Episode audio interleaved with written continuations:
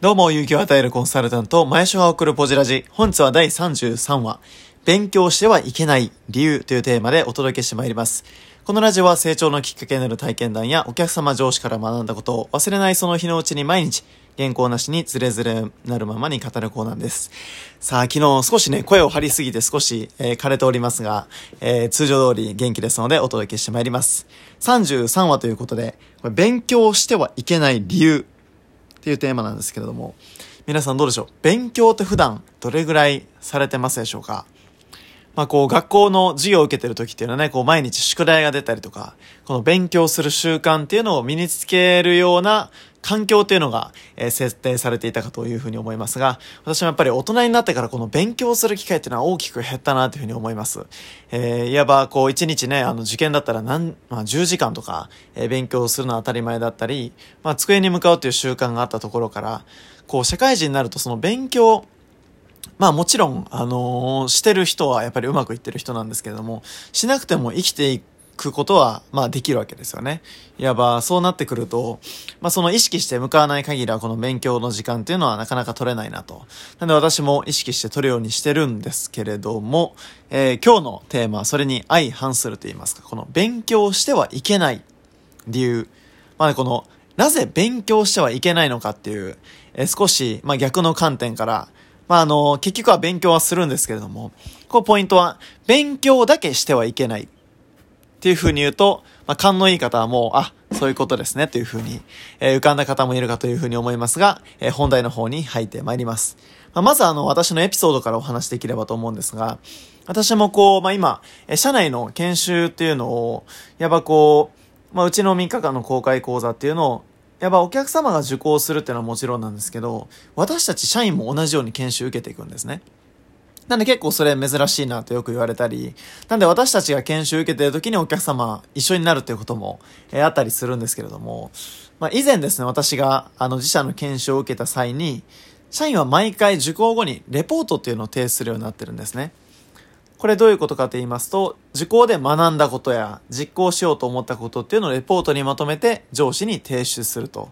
で、それがこう役員のやものまでこうフローでバーって進んでいって、まあ全員にチェックをされた上で、でしたらこう現場で還元してくださいというような、えー、激励をもらうんですが、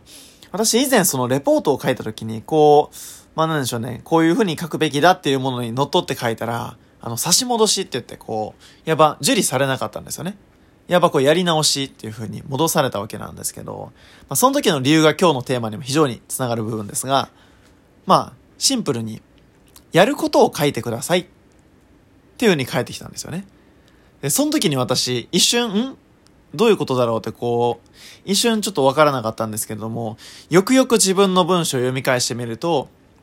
そこには確かに自分が研修の中で学んだ内容を分かりやすくこうまとめてはあったんですけれども、そもそもそこから自分が何を実行するのかっていうコミットメントが弱かったんですよね。つまりそのレポートは、ただこう勉強したことをまとめて羅列しただけのものであって、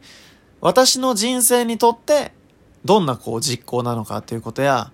私のこの実行によって、この、いわば営業所や会社に、どんな利益をもたらす、もたらすのかという、いわばメッセージがすごい弱かった。っ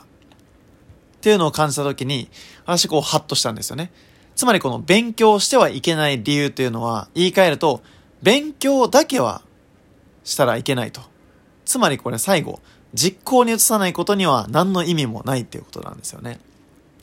なんで私も何度かお話しさせていただいておりますが、やっぱこう世の中に成功するための本やセミナーたくさんあるにもかかわらず、なぜ5%の方しか自分は成功を手にしていると実感がないかというと、そもそも自分がこう、まあ何が成功かっていうの分かってなかったり、あとはもう一つ、分かってるけどこう実行ができないっていうことは非常に多いわけです。つまり勉強をして、それでこう満足してしまってる。本で言うと、本を読み切ることが目的になってる。でもやはりそうではなく、この本、私も意識してますが、本一冊読む場合は、一つでも構わないからここから得たエッセンスを実行に移そうと。で、そこからこう私もセミナーをこう聞く側の立場になることもありますが、聞いているときに、一つでもこの中から自分が今日何が実行できるかっていうのを持ち帰ろう。ということを思いながら聞くようにしてます。これまではどちらかというと私もこう学ぶことに関してはすごく、えー、好きですし、そこにこう欲求が高いですから、この学んで、その学んだこう知識をこうコレクションしていくことにこう、まあ、喜びと言いますか、楽しみを見出してたんですけども、それも確かにまあ一つだと思いますけど、結局何のために学ぶかっていうと、やはりこう自分が経済的にも精神的にも豊かになっていくために学ぶわけですから、そう考えるとこうね、あのー、コレクションしていっても何の意味もないわけで、それをこういかに次アウトプットし、実践に移し、移せるかっていうのが非常に大事かなというふうに思います。なんであのー、ね、この前、浜松の勉強会で、えー、行った時に、この言葉面白いなって言葉を最後に紹介できればと思いますが、いわばこう、知る。この知るって大事。でも、ひらがな一文字変わるだけで、これ大きく変わると意味合いが。それは知るからするへ変えることが大事だっていうメッセージでした。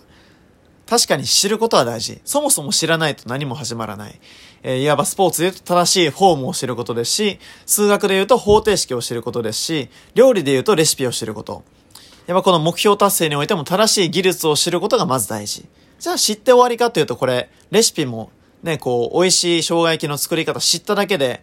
いきなり目の前にバーンってこうね、生姜焼き出てきたら、あの、もはやハリーポッターの世界ですけれども、そうではなくやはり知ったこのレシピを実践し、自分のものにしていくためにはまずする。このアウトプットが一番重要かなというふうに思います。私も今回で33話ですから、まあ、1話だいたい10分ほどになりますので、33×10 で、まあ、330ですから、5時間以上は、えこうやってアウトプットしているわけですけども、やはりこう話すことによって自分の内容っていうのは非常に整理されてくる感覚もありますし、結構ね、意外とたくさんの方聞いてくださってるんですよね。ちょうど昨日、あの、主催したイベントでも、おポジラジ聞いてるよとか、あの、ちょっと照れくさいんですけれども、まあ、嬉しいことには変わりありませんし、えー、昨日、えー、おとといですかね、お会いしたお客様にも、あの、聞いてるようで、あの、知り合いの人にもお勧めしといたよっていうふうに言われたりとか、こうやってね、やっぱり自分のアウトプットっていうのが誰かの人生の役に立ってる感覚っていうのはまた、自分のこのモチベーション維持にもつながりますので、やっぱりこう一人でやるには続かないですけども、こうやって、多くの人に発信していくことで皆さんと一緒に、えー、また前に進むことができるなというふうに思います。ですので皆さんも何か一つで構いませんから、まあ、今日のこの私のメッセージから実行いただくっていうのももちろんですし、日常のたくさんのこう勉強っていうのを勉強だけにとどまるのは非常にえ、もったいないですから、何か一つでも実行に移して、えそれをまたアウトプットして、そのアウトプットがまた誰かの実践につながっていくという、このえサイクルをどんどんどんどん、えー、一緒に皆さんと回していければ嬉しいなというふうに思います。えー、それでは今日これで終えていきます。最後まで聴いていただいてありがとうございました。